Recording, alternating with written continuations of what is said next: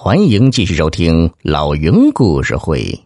临时工的表演。云上见他久久不语，就问：“白局长，请问有不实的地方吗？”白鹏飞把稿子还给云上，说：“哦，那倒没有。但现在老百姓对我们的城管抵触情绪很大，这种报道。”很容易引起负面反应啊，呃，能不能不报道啊？云上佯装为难，这不太好吧？其实我报道这事儿也是为了你们，帮你们澄清事实啊。嗯，您可能不知道，现在外面已经有了谣言了，说是城管打伤了小贩，还有人说老头是被城管骂出病的。白鹏飞一怔。真有这种谣言吗？云上点点头，是啊，白局长，我在报纸上帮你们说明事情的经过，你们呢最好要想好应对之策呀。呃，想什么应对之策呀？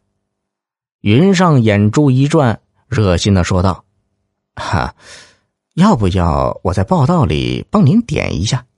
就说。”呃，就说那两名城管是临时工，呃，责任让他们扛下来。白鹏飞却不领情，说不必。虽然那两人的确是临时协管员，但是你这么一写，只会让人觉得我们是在推卸责任。他看着云上说：“如实公正的报道就可以了。”云上没想到。对方竟然同意报道此事，眼见拿不到什么好处了，只好悻悻的起身告辞。白鹏飞此时心生一计，起身阻拦说：“哎，云记者，您先别着急走吧，呃，中午咱们一起吃个便饭，好好聊聊。”云上心中一喜，知道对方是要做自己工作了，嘴里呢。却回绝说：“哎呦，嗯，谢谢白局长了，可是我中午有约了，就不打扰您了。”说着，他往门口走了两步，又停下。白局长，哎，不好意思，你先忙你的好了，我先去一下卫生间。说完，随手将采访包往沙发上一扔，便出了门。云上在卫生间磨蹭了大约十分钟，估摸着差不多了，这才返回接待室。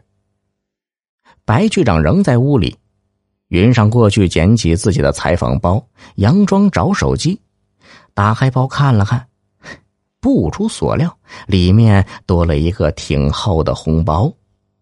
他佯装惊讶：“白局长，您这是什么意思啊？”白鹏飞笑了笑：“嗨。”没别的意思，呃，是感谢你对我们工作的监督吧。云上一乐，啊，应该的，应该的。呃，白局长，呃，这篇稿子肯定还是要发的。如果你觉得不合适，那我就调整一下内容，呃，换个标题，呃，就叫“小贩路边突发病，城管紧急送医院”。您觉得怎么样？果然是拿钱好办事啊！